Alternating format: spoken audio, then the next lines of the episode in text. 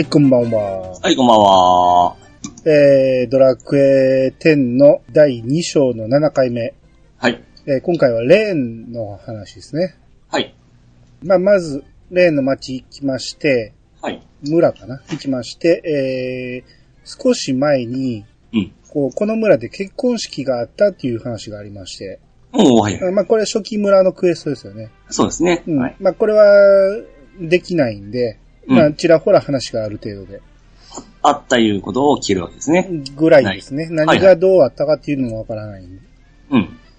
で、えー、ウェディコの、まあ、いきなりいいですけど、ルベカに話しかけまして、はい。えー私の話を聞いてもらえないかな。うん。この村には、慰霊碑の逸話というのがあるの。結婚するはずだった男女のとてもとても悲しい話。ダーリアさんっていう花嫁が、結婚式の、えー結婚式の直前に、海で身を清めようとして、溺れ死んでしまったの。じゃあ、溺れて死んでしまい、えー花婿も後を追って亡くなってしまったの。うん。溺れて死んじゃう。でも、ウェディが海で溺れるなんて普通じゃ考えられない。あなるほど、なるほどな。まあそうですねう。ん、これには何か真相がある気がするの。力を貸してくれるかな？っていうことで入ってすると、はい。えーせっかくだから本格的に行きたいの。ドアラジコは今から私の助手役ね。私はそうね、少女探偵ルベカちゃん。おー。こんな感じで行こうかな。で、今までちょっと高い声っていうか、高いてんてんてんてんっていう音だったんですけど、ここから低いドドドドンに変わりまして。ええ。では古本。助手のドアラジコ君。まずは、基本に忠実に、ダーリアさんの事件当時の資料を集めるとこから始めてほしい。お父さんじゃなくて、セトリー村長に聞き込みを頼む。やってくれるかね？っていうことで、うん。えークエナンバー161の、それが気がかり。まあこれがル、えーレーンの、えーマチクエストの、はい。えー少女探偵ルベカちゃんっていうタイトルですね。めっちゃなんか、その名前覚えてます。うん。まあ、今回はちょっと、えー都合ありまして、先に、えー配信クエストからやっていきます。はいはい。えーセトリー村長に話しかけると、うん。まあ、これがルベカのお父さんですね。はい。えーすぐ隣にいてるんですけど、えーダーリアが生きていた時の資料は、あるとしたら、村人の名簿くらいのものだが、ちょっと待って俺。おーい、メイデ。メイデって奥さんね。うん。村人名簿の古いやつ、どこにしまったか覚えておるか？って言うて。うんな、メイデが、あら、50年以上前の古いものは、だいぶ前に捨てませんでした？あ、そうだった。ヒューザのやつに捨てに行かせたのを忘れとったぞ。そこにルベカちゃんが寄ってきて、ええ。ふむ、この事件の手がかりは、村長により闇に葬られようとした。さりとて、村長が犯人とは思えない。な、セトリーが、おー、ルベカちゃん、探偵ごっこかねな、ルベカが、お父さん、いや、セトリー村長、その村人名簿をどこに捨てたのかを私に教えてくれるかね。な、セトリーが、確かヒューザがレーナム緑屋にある忘却のホラー穴に出かけるときに、ついでに捨てろと、ルベカちゃんが、はい。うーむ、なるほど、そういうことか。で、こう、両手をね、うん。上に上げてね。で、右手を突き出して、グーで右手突き出して、うん。この真実、いただきます。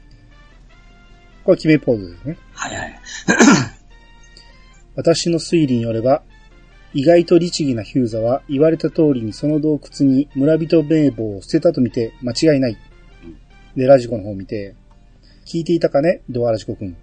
ダーリア事件の重要な手がかりが洞窟の中に眠っていると分かったぞ。ここからは助手の仕事だ。頭を使うのは私。肉体労働は君が担当。これが最も効率的なやり方さ。調べてきてくれたまえ。っていうことで、はい。まあ、この村に来て最初に話しかけてクエストを受けたんで、うん。先に他ガーッと見て回ったんですね。はい。あの、初めて例に来てるから。うん。あ、そうですね。うん。なら、まあ、初期村クエストの時のね、うんえー、アーシクっていう人の家の、うん。えー、本棚に、美少女探偵キララちゃんっていう本があったんですね。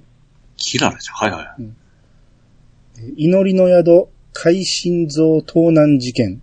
うんある嵐の夜、貴重な神の像が盗まれたの。目撃された容疑者は、怪しい人間の男。当日の天候から外部犯の可能性は薄い。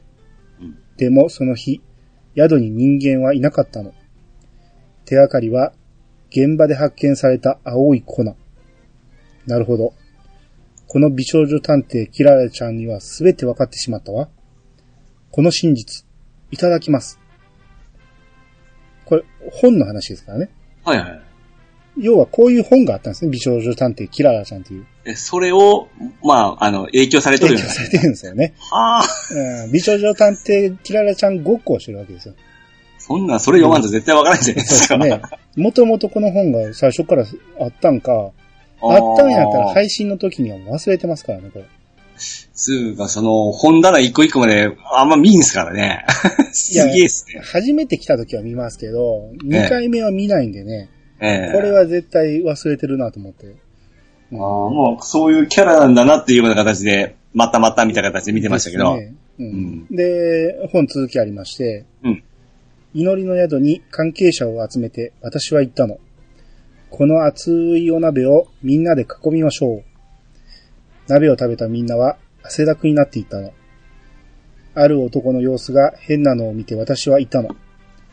あなたが青い汗をかいているのはなぜ？答えはわかっている。顔に塗った青い粉のせい。ウェディに化けていたその男は捕らえられ、自分の像を、えー自分が像を盗んだと、ついに白状したわ。祈りの宿、海心像事件、えーこれにて解決。っていう本でね。そんな長いですね。まあ、そう、な まあ、今読んだから長いけど、ええ。うん。まあまあ、要はこういう話があったということで、うん。うん。まあ、鍋か食べさせる必要はないと思いますけどね。もう粉が顔についてるって分かってんねんから、それ取ればいいだけの話なんですね。うん。うん。で、あと、孤児院がありまして、はい。えーそこの本棚に、ウェディ流婚姻流儀。うん婚姻、結婚のね、流儀ね。はい。うん。夫となる花婿は、自らの見立てにより、選んだ貝殻を妻となる花嫁に送るべし。貝殻は二枚貝が良いとされる。結婚が決まった花婿は、結婚式の前日まで、花嫁と会ってはならない。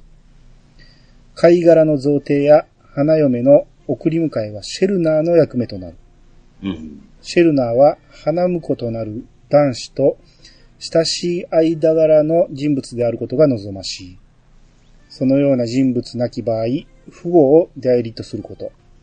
この流儀に沿って結婚した男女には海の神の加護が与えられ、永遠の幸せが約束されるだろう。っていう本がありました。うん。まさしく、あの、初期のクエストのやつですよね。ですね。まあ、うんそれプラス、蒼天のソーラの中にも、えーこれを使った話はありますんで、うん。うん、なるほどなと。これがもう初期村の段階でこんな本があったんですよね。うん。それかまあ、あの、ウェディじゃない、あの、キャラクターが来た時には、まあ、こういうのが読めることですよね。ですね。ウェディの場合は初めてすぐに読むから、うん。うん、いまいちピンとこうへんかもしれんけど、う。うんん。ですね。はい。で、えー、さっきのね、忘却のホラー何行けって言われてたんで、はいはい。えー、そこに入りますと、えー、魔物がね、地面から何かを掘り出してたんですね。うん。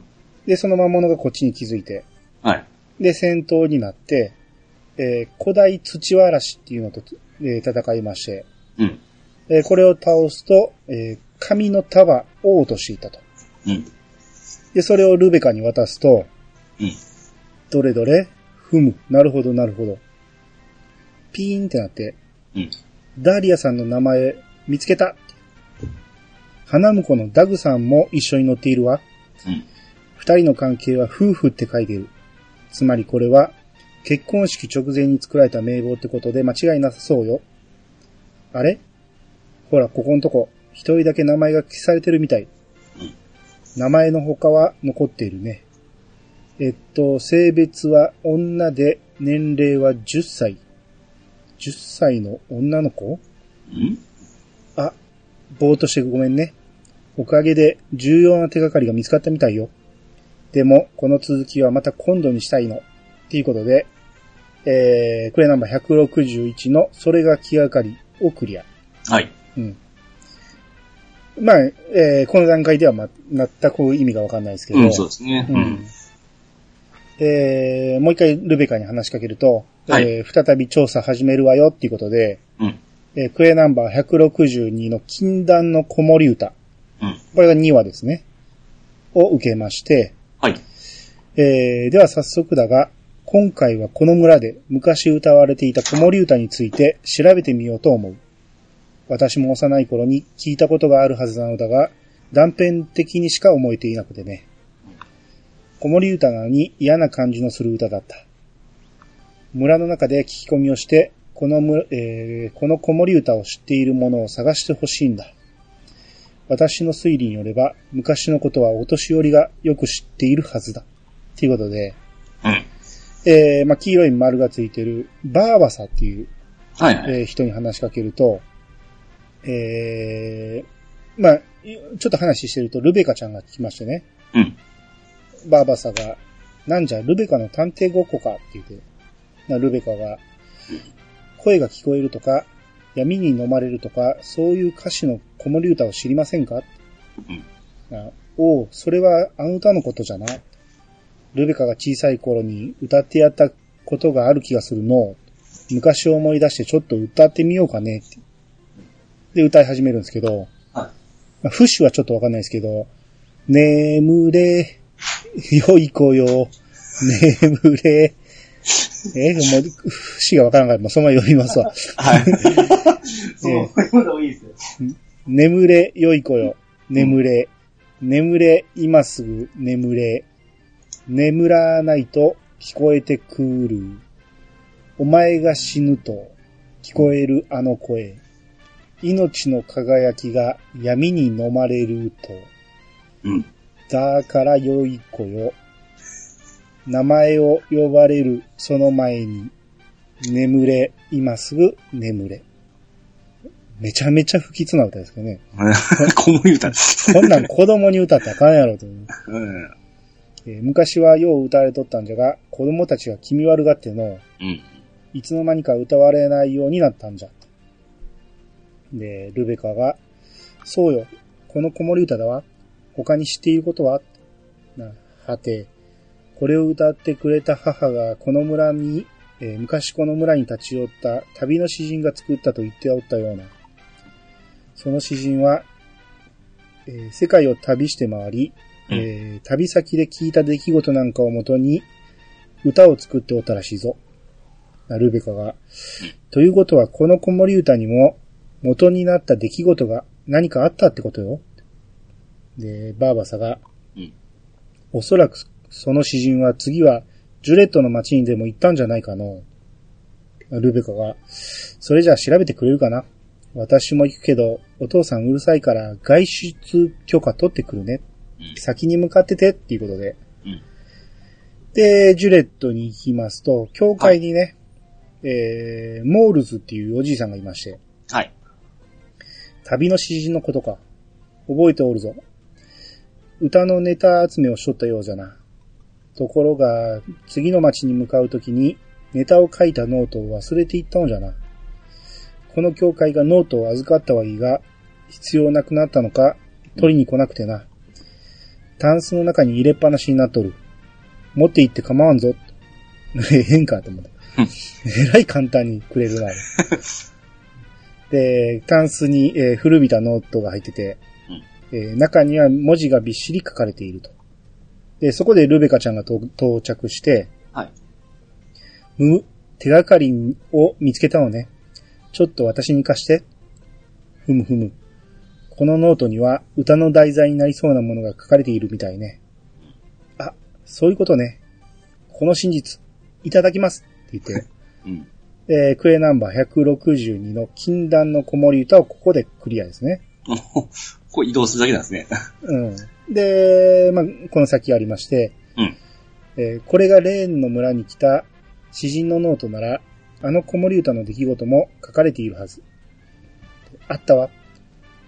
えーレーンの村、興味深い話、死を呼ぶ少女、うん恐れる村人、名前を呼ばれて死ぬ村人、少女が使う死の言葉とは、点々点が死ぬ。命の輝き、闇に飲まれる。これってやっぱり、あれは空耳なんかじゃなかったんだわ。うん。あのね、私の頭の中でね、時々女の子の声が聞こえるの。てんてんてんが死ぬ。命の輝きが闇に飲まれるって。なんだか気味が悪いし、ただ空耳だって思うようにしてた。うん。だけど、古い村人名簿から女の子の名前が消されてるのを見たとき、すごく嫌な予感がして、昔聞いた子守歌に頭の中と同じ言葉があったのを思い出したの。多分、この女の子の声なんだよ。なんで私に話しかけるの？この女の子は一体何者なの？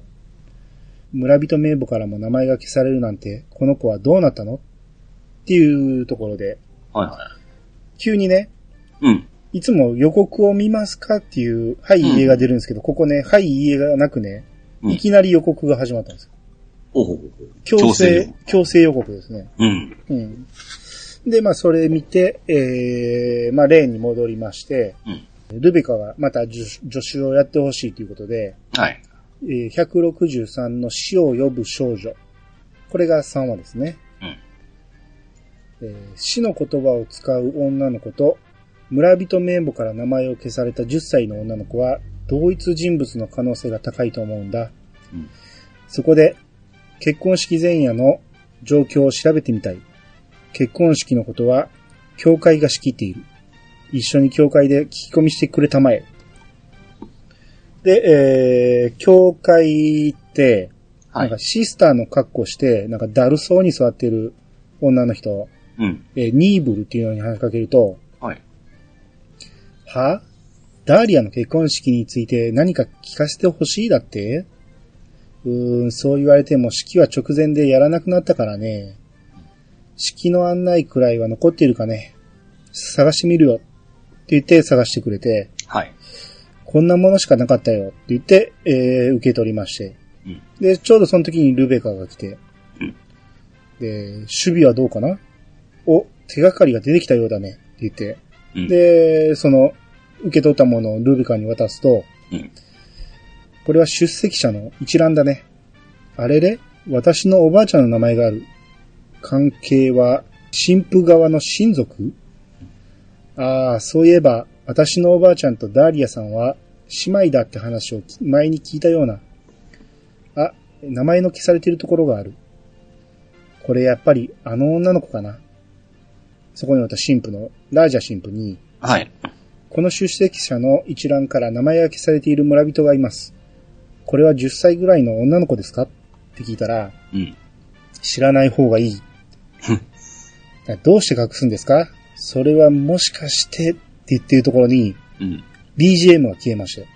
おうおうその女の子が死の言葉を使う女の子だからですか？って言って、ええ。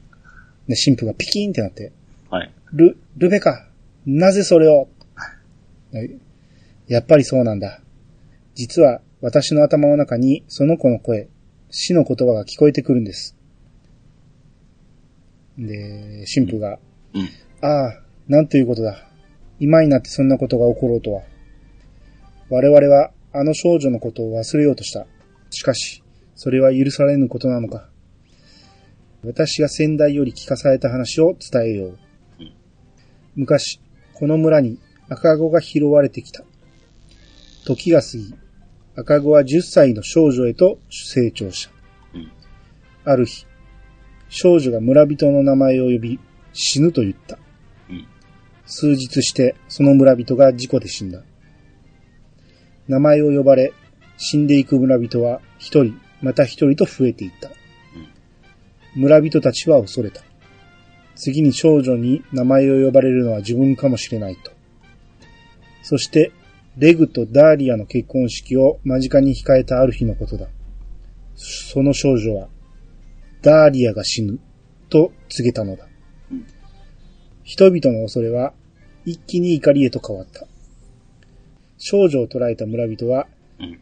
無理やり薬を飲ませ、二度と声を発せられぬようにしたのだ。声を奪われた少女は、その後、村人たちによってどこか遠い地に閉じ込められたという。強強烈ですね。結構きついですね。えーだが、結婚式の前の日、少女は異例の浜に姿を現した。おお恐怖じゃないですか。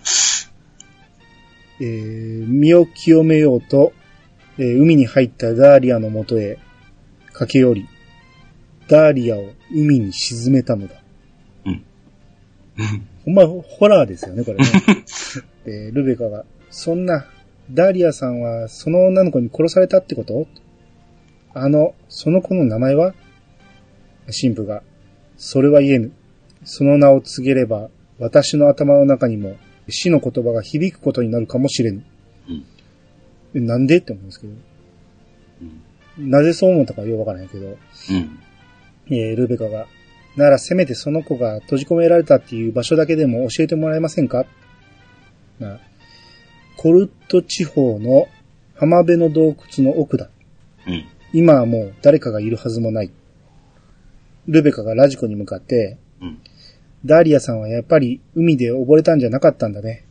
だけどどうして ?10 歳の女の子はどんな理由があってダーリアさんを殺したりするの？うん。私もっとその子のことを知りたい。とにかく、洞窟に行ってみようと思うの。ちょっと家の掃除を頼まれてるから、それが終わったら行くねって言って、先言っといてくれることですね。ということですね。うん。浜辺の洞窟に入って、はい。ここね、昔よう来たんですよね。あのレベル上げのためにね、うん。えー、ガルバ・ゴルバの乱獲にあ来たあ、はい。なんか、それにハマった時期があって、もうずっとね、えーひ一日一玉これやってましたね。歴史ありますね。ありますね。うんで、一番奥まで行って、はいはい。えー中に入ると、ちょうどそこでルベカも来まして、うんで、ちょ、なんで魔物がいるの？片付けちゃってって言って、うんまあその魔物がボーンプリズナーやったんですけど、はい。えー倒しまして、えールベカが、神父の話が本当なら、ここに閉じ込められていたのね。人がいた跡とかはないみたい。手がかりは何も残っていないのかな。あれ？何かが？って言って走っていくのね。うん。うん、この辺り、なんだろう？何かを感じるの。で、地面に手を当てて、えな、ひゃー、あわわわわって言って、うん聞こえたの。あの女の子の声が。間違いないよ。聞いたことのある声だもん。それに、まさか、あれがあの女の子の名前だったなんて。うーん、なんでもないわ。神父の言った通りよ。あの子はここに閉じ込められていたんだわ。なんだかとても疲れちゃった。今日は終わりにしようか。ということで、えー、クエナンバー163の死を呼ぶ少女をクリア。はい。で、またレーンに戻って、えールベカに話すと、ちょっとこの村にある孤児院に聞き込みに行こうと思うの。えークエナンバー164の終わりの声。まあ、これが4話ですね。はい。私の推理によれば、孤児院を建てたバルチャさんに話を聞けば、あの子のことが何かわかるはずよ。で、孤児院行って、えーバルチャに話しかけると、ここはフィーヤ孤児院。旅の者が用があるとは思えんが、うん、聞きたいことがあるようだな。何が聞きたいって聞かれて。で、選択肢が出るんですね。はい。えーフィーヤ孤児院っていうのと、名前の由来っていうのと、うんえーありまして、えーフィーヤ孤児院を選ぶと、ええ。身寄りのない子を引き取って育てているのだ。最近は大きな争いや、えー災いもなく、引き取られる子も少なくなっておる。で、次、名前の由来を聞くと、はい。お前も良い名だと思うだろ？わしの母親がつけてくれたのだ。ウェディの古い言葉で、知恵のあるものという意味だそうだ。バルチャというのは。ん？わしの名前じゃない？って言って。で、ここで、えーもう一個選択肢が増えて、うん。孤児院の名前の由来というのを選ぶと、アドベンチャーゲームみたいですね。ですね、えーなぜそんなことを聞くって言って。うんで、ここでルベカが到着して、はい。フィーアというのが死の言葉を使う少女の名前だからです。うんバルチャが、なぜそのことを知っている？やっぱり、そうなんだ。あの子の名前から取った名前なんですね。ダーリアさんが海で溺れた原因を調べて、いろいろ分かったんです。死の言葉を使う女の子がこの村にいたことうん。その子がダーリアさんを海に沈めたこと。私の頭の中に聞こえる言葉がその死の言葉と同じだということ。うん。フィーアの声が聞こえるだとそんなバカなって。ルベカが、フィーアが閉じ込められたっていう洞窟へ行ったら、また声が聞こえました。来てくれたのね。私の名前はフィーアって。名前を教えてくれたってことは、私に何か伝えようとしてるんです。だから知っていることを早く教えてください。なら、そうか。もはや隠しても無駄なようだな。お前たちが知った少女の事件は全て本当にあったことなのだ。この村に埋もれた負の歴史だ。フィーアはこの村の者たちに殺されたんだ。ルベカが、そんな、どうして？死の言葉を使うと恐れられ、心を閉ざしてしまったフィーアがフィーアだが、それをかばおうとする者もいたのだ。うん。それがレグとその恋人ダーリアだった。二人のおかげでフィーアはこの村で生活できたと言ってもいい。フィーアもその二人にだけは心を開いていたはずだった。だが、その恩を忘れてダーリアに死の言葉を使ったのだ。しかも、死の言葉が聞かぬと悟ると、次には自ら海に引きずり込んでダーリアを殺したのだ。村の者は怒りに我を忘れた。一人、また一人と武器を手に取り、フィーアに襲いかかった。ルベカが、そんなひどい。それでフィーアは死んだその後どうなったんですか？ちょうどその時、結婚式のために祈りの宿から一人の神官が村に来ていてな。事情を聞いた神官は、フィーアの遺体を引き取りたいと申し出た。意を唱える者は誰一人いなかった。我に帰った村の者たちは、皆自分のしでかしたことに恐れおののいていたからな。フィーアの遺体を抱いた神官は、この孤児院を訪れ、わしに言い残した。村の者たちは、この痛ましい出来事を時に流し忘れ去ろうとするだろう。だが、同じ悲劇を繰り返してはならない。フィーアの名をこの孤児院に残し、村の戒めとするがよい、とな。フィーアの名は残したが、この話を若い者に伝えることはしなかった。わしも忘れたかったのだ。わしも襲った者と同罪だ。うんこれ以上わしに語れることはない。えールベカがラジコに、はい。そんなことがあったんなら、村の人ばかりが悪いわけじゃないんだ、えー、村の人ばかりが悪いわけじゃないけど、フィーアがダーリアさんを殺したのはやっぱり事実なんだし、でもどうして私に、わたえー自分の優しくしてくれていたダーリアさんまで、ますますわからなくなってきた。ピキーンってなって、うん。もしかして逆に仲がよ、良かったからフィーアはレグさんを好きだったんじゃないかな？ダーリアさんと結婚したらレグさんを取られちゃうと思ったんだ。だから。でも10歳の女の子が本当にそんなことしたなんて信じたくない。あのね、祈りの宿へ行ってみたいの。もしお墓があるなら見てみたいし、何かフィーアのこともわかるかも。先に行っててって言って。で、祈りの宿に行って、えー、リディーエ神官っていうのに話しかけると、はい。まあ、そこでルベカが到着して、うんフィーアという名に心当たりはありませんか？その神官が、孤児院の名前ですな。そうじゃなくて、フィーアという女の子のお墓がここにあったりしませんか？そのような名のお墓はここにはありません。一体何のお話ですかな？ダーリアさんが亡くなった頃、フィーアって女の子がかわいそうな亡くなり方をしたんです。あそれは、慰霊碑の逸話の時代のお話ですな。私がここに来る前のことですので、申し訳ありませんが、わかりかねます。何せ慰霊碑の逸話も、当時の神官が残した日記を読んで知ったことですし。で、ルベカが、その日記にフィーアのことが書かれていませんでしたか？あいいえ、記憶にありませんな。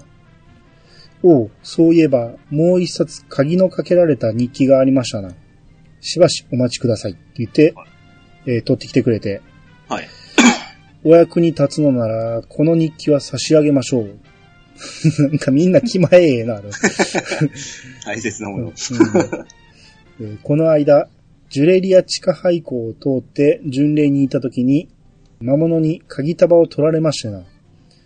この建物の鍵は新しいものに変えましたが、日記の鍵は読む者もおらんだろうとそのままに、えー奴隷兵士が持ったままなのではないかと。だからルベカがラジコに、私はレーンで待ってるから頼んだわよって言ってね。うんで、まあ、取りに行く前にね、この祈りの宿も初めて来たんで、ちょっと話いろいろ聞いて回って、はいはい。こう2階の宿屋にね、うんウェディの夫婦がいまして、うんこう嫁の方のカーネラがね、はい。私たち夫婦は賢者をしています。おう。どうか、あなたの行く先に光がありますよう。で、旦那のトーチルが、若者よ、時間は有限だ。若き頃の時間を無駄にしてはならん。うん。だから遊びにほうけていてはならぬぞって言って。うんっていう二人がいまして。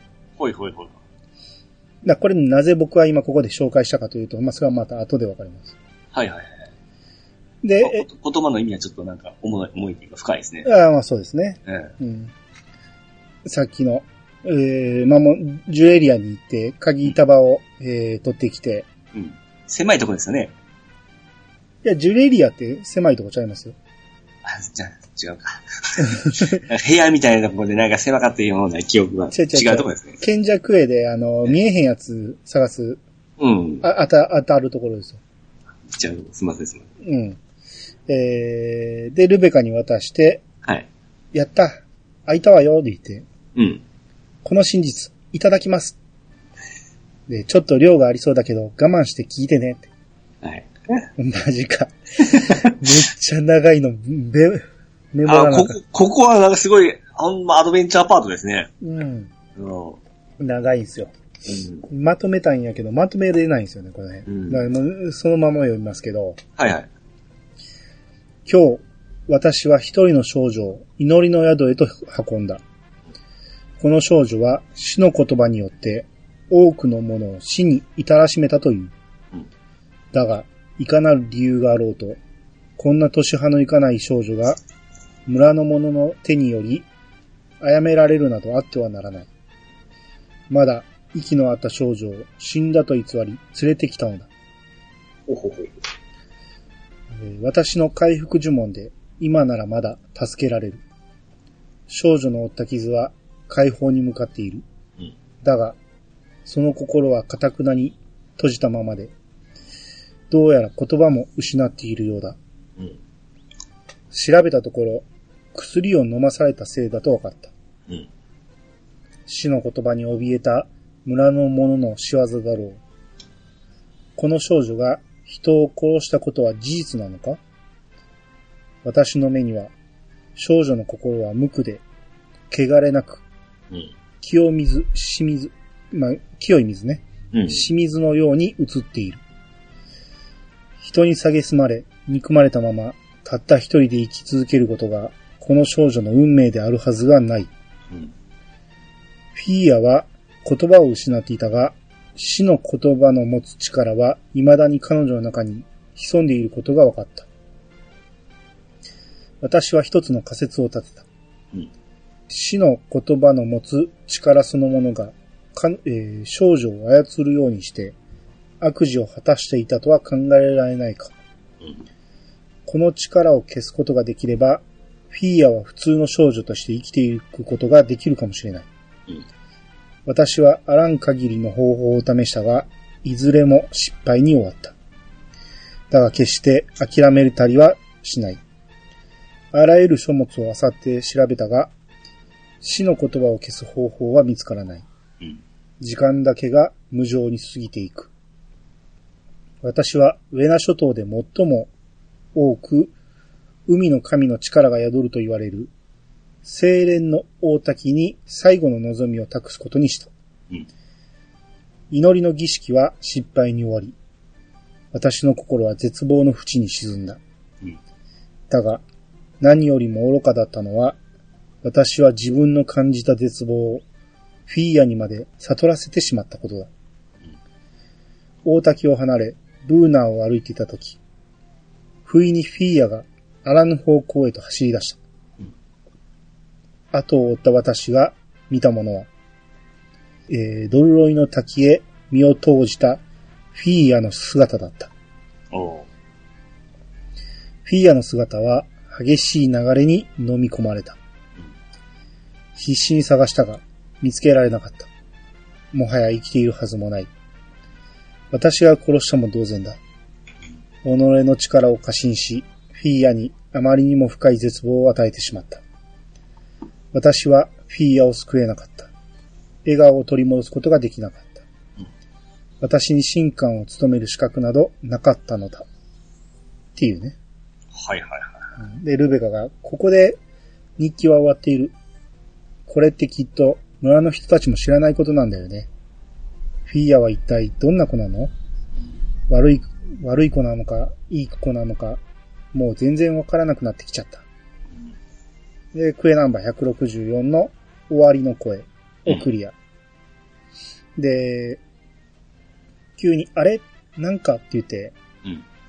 なんか、足元がって言ってこう、ゆ床に膝をつくんですね。うん。で、暗転して文字が浮かんできて、うん。ルベカが死ぬ。命の輝きが闇に飲まれる。で、ここで名店して、はいはい。今の声、ドアラジコにも聞こえたんだね。フィーアはずっと私の名前を呼んでいたんだ。なんで私に死の言葉を使うの？やっぱり悪い子なの？わ、私も死んじゃうんだって言って、うん。また予告を見ますかがなくいきなり予告が おお。今。まあ、ここは見せたいんでしょうね、この。いやまあだってもう、かなりのアドベンチャーですから。です。予告もね、まあ、ひ書き留めてはないけど、まあまあね、ねあの、面白いよ、うん怖い感じの予告なんですね。うん。で、なんでこんなことになっちゃったの？フィアのことを調べたりしたから怖い、怖いよ。死ぬの嫌だもん。ドアラジコ、ごめんなさい。今日は帰ってって言って。うん。まあ、なかなか、入りがね、あの、少女探偵、ルベカちゃんっていうだけあって、なんか、キラキラしとったんですね。うん。ほんまにね、その街の困りごとをね、終わらせるだけかと思ったら、事件的には一つのでっかい事件をずっと追っていくだけなんですよね。今はあの、死神くんに死の宣告受けたような感じですからねうん。。そうですね。うん。興味本位で調べてたら自分に向かってきたっていうめっちゃ怖いパターンですようね。ん。うん。これね、ほんまね、あのーまあ、2回目っていうか3回目かな、やってんねんけど、全く忘れてたから、ほんまですね。僕も全然思い出してない。今思い出しながら。なんとなくの流れは覚えてるけど、この先どうなのかっていうのをはっきり覚えてないからめっちゃ楽しくやりましたけど、これ。うん。うん。で、まあ、村長に話しかけると、村長もね、ルベカがなんか怯えてるって、こえうひどく心配してるんですよね。え。うん。でも母親は全く同じで、なんか旅人なんですね。どうかこの村で楽しく暮らせますようにみたいなこと言ってるんですよね。はいはあれ母親全然関係ないんかと思って。い。うん。うん。で、ルベカに話しかけると、あれからいつ死んじゃうんだろうって考えたら、すごく怖くて、うん夜も眠れなくて、お父さん私のことすごい心配してる。まあお母さん心心配してなかったですけどね。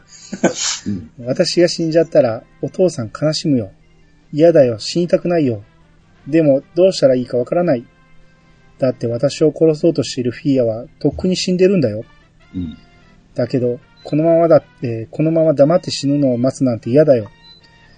ドルロイの滝へ行ってみたいの。一緒に行って、お願いって言って、うん。えークエナンバー165のルベカとフィーア。これが最終話ですね。はい。で、ここで、密林の野営地へ行きますかって聞かれたんですけど、今回はい今回初めて聞かれたんですよ。うん。あれ？って思って。いつもこのマッチクエストは連れてってくれるんですけどね。うん。なぜここまで連れてってくれなかったのかよくわかんないですけど。近かったからですかね。そうでもなかったですか？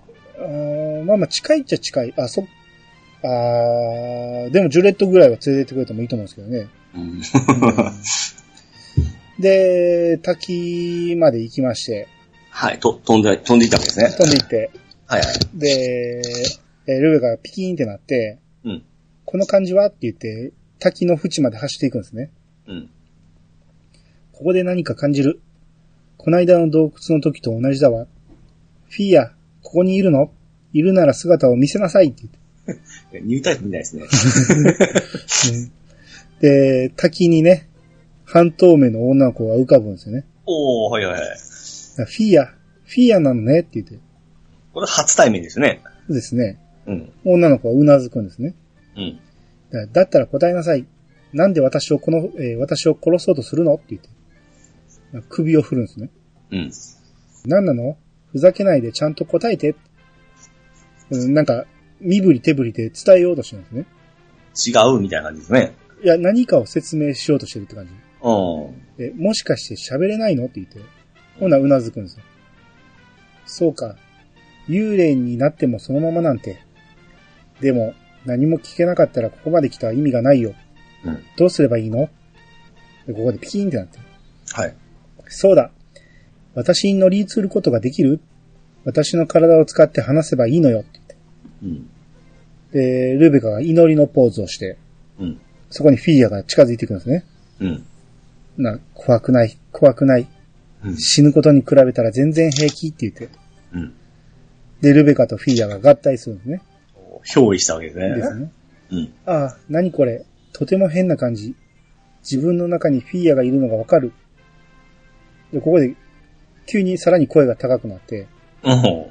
来てくれてありがとう。私はフィーヤ。ルベカ、気をつけて。命の輝きが闇に飲まれる。うん。ルベカが、よかった。喋れるみたいね。でもどういうこと？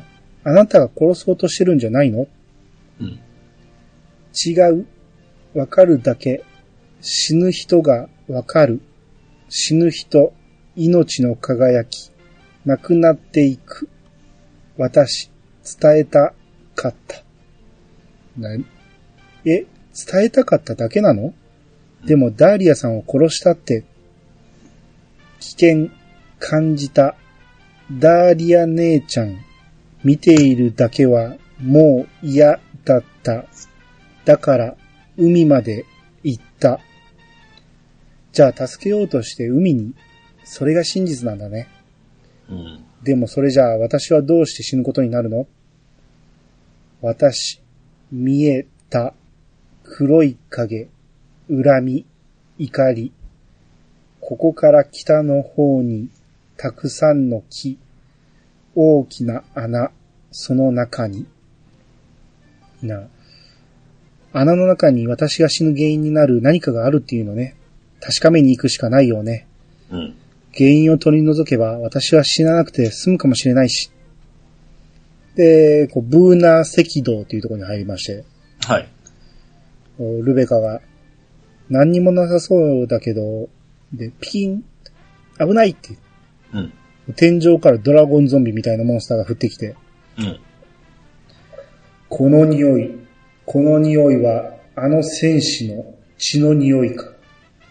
わざわざお前の方から出向いてくるとは、殺しに行く手間が省けたというものよ。うん。え、私に言ってるの？グフー。わ、我が名は、ハオンデュあの、波の円根、えー音量の音です。うん。だから、波音流か波円流か分からへんけど、難しいですね。うんまあ、ここでは波円流にしときましょうか。はい。我が名はハエン流。かつてこの島に君臨していた。だが、ウェディ族の戦士に敗れ、このような惨めな姿になり果てた。うん。お前はその憎き戦士の血を引く娘。その血の匂いを忘れるわけがない。我が無念、晴らさずにおられぬわ。って言って、ほうほうほうほフィギュアが、私、見た。この魔物が、ダーリア姉ちゃんを海に引きずり込んだ。な、ハエンリュウが、う。えそうか、あの娘はダーリアという名だったか。名など知らなかったが、憎き戦士の血を引くウェディの女を海に沈めてやったのだ。愛する男と結ばれるその直前を狙ってな。知り合い。心がね、なんか狭いっていうか、なんなんやろね、この人ね。でも、よう分かってますよね。すね一番意見ところが悪いな。うん男の魂は女を求めて永遠にさまよい、女は二度と男と出会うことはない。我が無念は晴らされたはずだった。うん。だというのに、その女は男を見つけ出し、天へ登って生きよったのだ。うん。無念なり。だが、こうして憎き戦士の血を引く者を再び見つけられた。うん。お前を殺して我が無念を晴らしてくれるわ。ルベカが、憎き戦士の血？あ、結婚式のリストに私のおばあちゃんの名前があったわ。つまり私はダーリアさんと血が繋がってるってことなんだね。うん。ですね。鈍いなと思って。もっと早うわかるやろ。この魔物にダーリアさんは殺された。レグさんが死んだのも、フィーヤが死んだのも、みんなこいつのせいなんだ。フィーヤが警告してくれなかったら、私も殺されるとこだったんだ。絶対に許せない。ドアラジコ、ギッタギタにやっつけて。うん。な、ハエンリュウが、我を倒すだとそんなことができると思っているのか 我が無念を晴らすまでこの怒りは収まらぬ。お前の身をもって知るがいい。まあ、倒しまして、ビッグマウスですね。体が、体が崩れる。己、己、我が無念を晴らすまでは、おーいて消えまして。で、ルベカが、やったお疲れ様あんたのおかげだわ。それと、フィアも。あフィアが、ルベカ、命の輝き、明るくなった。じゃあ私が死ぬ危険はなくなったって、えー私が死ぬ危険はなくなったのね。よかった。ダーリア姉ちゃん、助けられなかった。でも、ルベカ、助けられた。初めて、助けられ。嬉しい。死ぬ人、わかるのに、助けられなくて、とても辛かった。ごめんなさい、フィーヤ。あなたのことをダーリアさんを殺した犯人だってずっと思ってた。でも、真実はそうじゃなかった。フィーヤはみんなを助けようとしていたのに、誰もそれに気づかなかったんだね。もう遅いけど、ありがとう。最後のお願い、聞いて。レグ兄ちゃんとダーリア姉ちゃんのところへ、私も行きたい。な、ルベカは。うん、わかったよ。連れてってあげる。ドアラジコ、どこのことか当然わかるよね。最後の推理は、ドアラジコにさせてあげる。場所が分かったらそこへ連れてってくれるかな。その真実、いただきます。って出まして。うんはい。うんわかりますよね。ね、最初の、あの、ストーリーで戦ったところですね。ですね。ええ。えー異例の浜へ行きまして。うん。あここ入ろうとするとね、ええ。あなたの種族の大陸ではないため、この先にいる始まりの、ま、えー始まりの村のボスとは再戦できません。あれここちゃうの？と思って。はいはい。やけど、まあそのまま入れたんですよね。うん。あ、そうかそうか、戦われへんって言いたいだけかと思ってう。ん。うん。で、中に入って慰霊碑に近づいてみて、うん。まあルベカが、そう、ここがレグさんとダーリアさんが眠る場所なんだよ。フィーア、見える？この慰霊碑はダーリアさんたちのために建てられたものなの。ずっと離れ離れになっていたんだ。でも、今は一緒にいるはずだよ。あフィーアが出てきまして。うん。見える。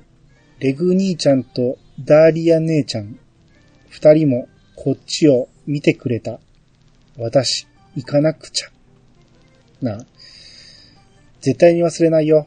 あなたが私たちにしてくれたことも、村の人たちにあなたがしてしまったことも、あなたのことを全部忘れないから。ありがとう、ルベカ姉ちゃん。ドアラジコ姉ちゃん。さよなら。って言って飛んでいくんですね。はいはいはい。うん。で、ルベカは、以上でダーリア事件の真相は解明されたわ。真犯人も裁かれたし、完璧に事件解決だね。これで私が結婚することになっても、村に何か起こったりしないはずだわ。早速婚活に励まなきゃ。忙しくなるから、少女探偵ルベカちゃんはしばらくお休みにしようと思うの。で、ここでクエナンバー165のルベカとフィーアをクリア。はいはいはい。フィーアは二人と会えるかな？うーん、絶対会える。だって、私の推理によれば、これから三人はずーっと一緒に仲良く暮らしていくはずだもん。この真実、いただきました。っていうことなんですね。はいはいはい。あ、なかなか、いや、良かったのは覚えてるんですけど、うん。うん、ここまでサスペンスにまみれてると思う。結局最初のその、えーと、オープニングの事件のつながりともかかってきますもんね。あれはでも人が違うでしょ人が違うけど、あ、はい人違ってましたっけ？あ、でも一応ダーリアさんとレグさんのことから来てるんか。ですよね、あ、確か。そっかそっか。うんあもうそこが全然覚えてないんですよね。うんサブで一回やっただけなんで。その辺がす、多分ね、多分僕あの、サブで、うんその、ウェディをやったすぐにこれをやったような方記憶があったから、すごい繋がってかったんですよ。なるほど、なるほど。うわーっていう感じが覚えてますねあ。あ、そうですね、うんそこのつながりはもうちょっと教えてほしいですよね。うん。やらずにやってる人が多いと思うんで、逆に。ああ、そうですね。しかもやっぱり、ウェディでやった方がかなり、その、イインパクトというか記憶がありますから、そうそうそう。思い出はすごいあると思いますね。ですね。う。うんん。まあ、まあでもね、結果このフィーアって何者やねんって話なんですよね。あ、まあ、結局、その、ちょっと力がある少女ということですよね。ゆ要するに。うん。だからなんでこの力があったのか。うん。拾われてきた赤ちゃんなんですよね。うん。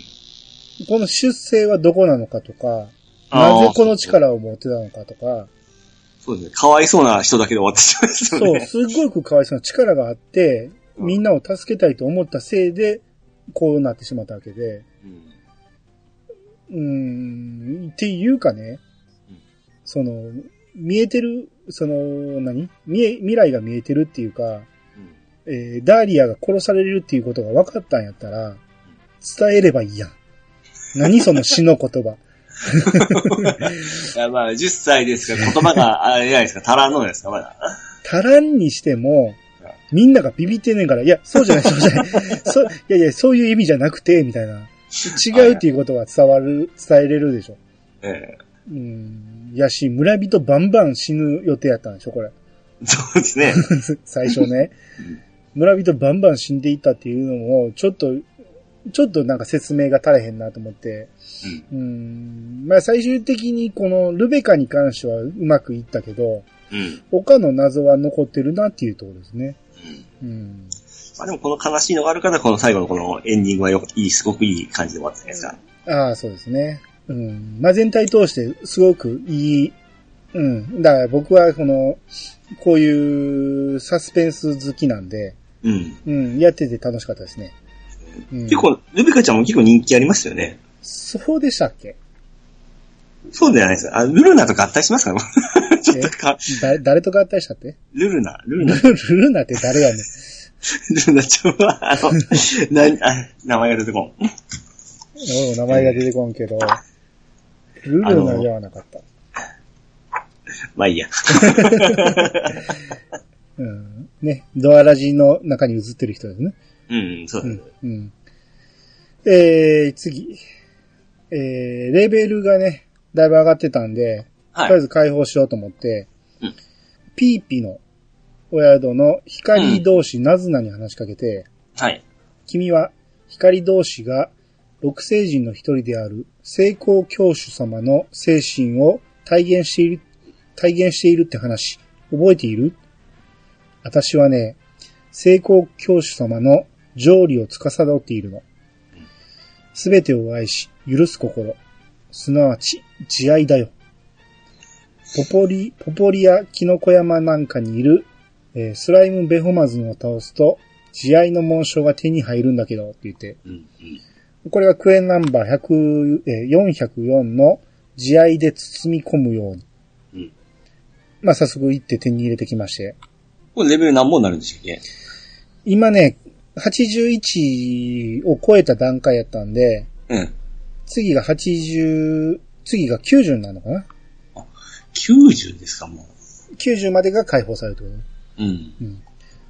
で、なずなに渡しまして、慈愛の紋章を渡して、それじゃあ解放を始めますかって言って。うんで、えー、我が名は、光同士、なずな。我らが主、成功教師と交わせ誓いのもと、当選士、ドアラジコを導かん。深淵なる意志に導かれ、紡がれし工房。幾千もの工房を集いて束になれば、やがて成功となるは必要なり。うん。成功よ。その大いなる輝きをもって、この混迷の世界にあまねく降り注ぐ希望となりたまえ。でドアラジコは慈愛の紋章を、えー空高く掲げた。うん。えーレベル90まで上がるようになった。はい。えークエナンバー404の慈愛で包み込むようにをクリアして、うん。えーそれから、私たち光同士が使える、えー成功教師様が姿をお隠しになる理由について君に、えー君には話しておくね。うん。成功教師様は、女神ルティアナからとある使命を授かっているの。うん。その使命とは、ご自身のお体に強大な成功の力を蓄えておくこと。その力は、大いなる闇の根源との決戦で、当選士に分け与えられ、うん。どんな魔性にも耐える強靭な肉体を授けると言われているのよ。うん。より強大な力をそのお体に留め、使命を果たすため、成功教師様は深き眠りにつき、お姿をおか、えー隠されたんだ。うん。君がさらに力をつけていけば、いずれは成功教師様もお姿を表すはずだよ。どうか、いえー一時でもいいから、眠りから覚ましてほしいの。うん。だって、選ばれし当選士が現れてくれないと、私たち光同士まで成功教師様に会えないんだよ。ひどいと思わない？うん。ああ、いつの時代も恋とは切ないものだわって言って。うん。まあ、この子も成功教師様に惚れてるんですよね。うん。色男なんですね。ですね。まあ、この、最後の決戦に備えて、なんか光、うん。聖なる光を体に集めてるっていう話なんで、うん。あれっていうことは、もっともっとラ最後のラスボスがおって、その時に、この辺のネタバレがするんかなと。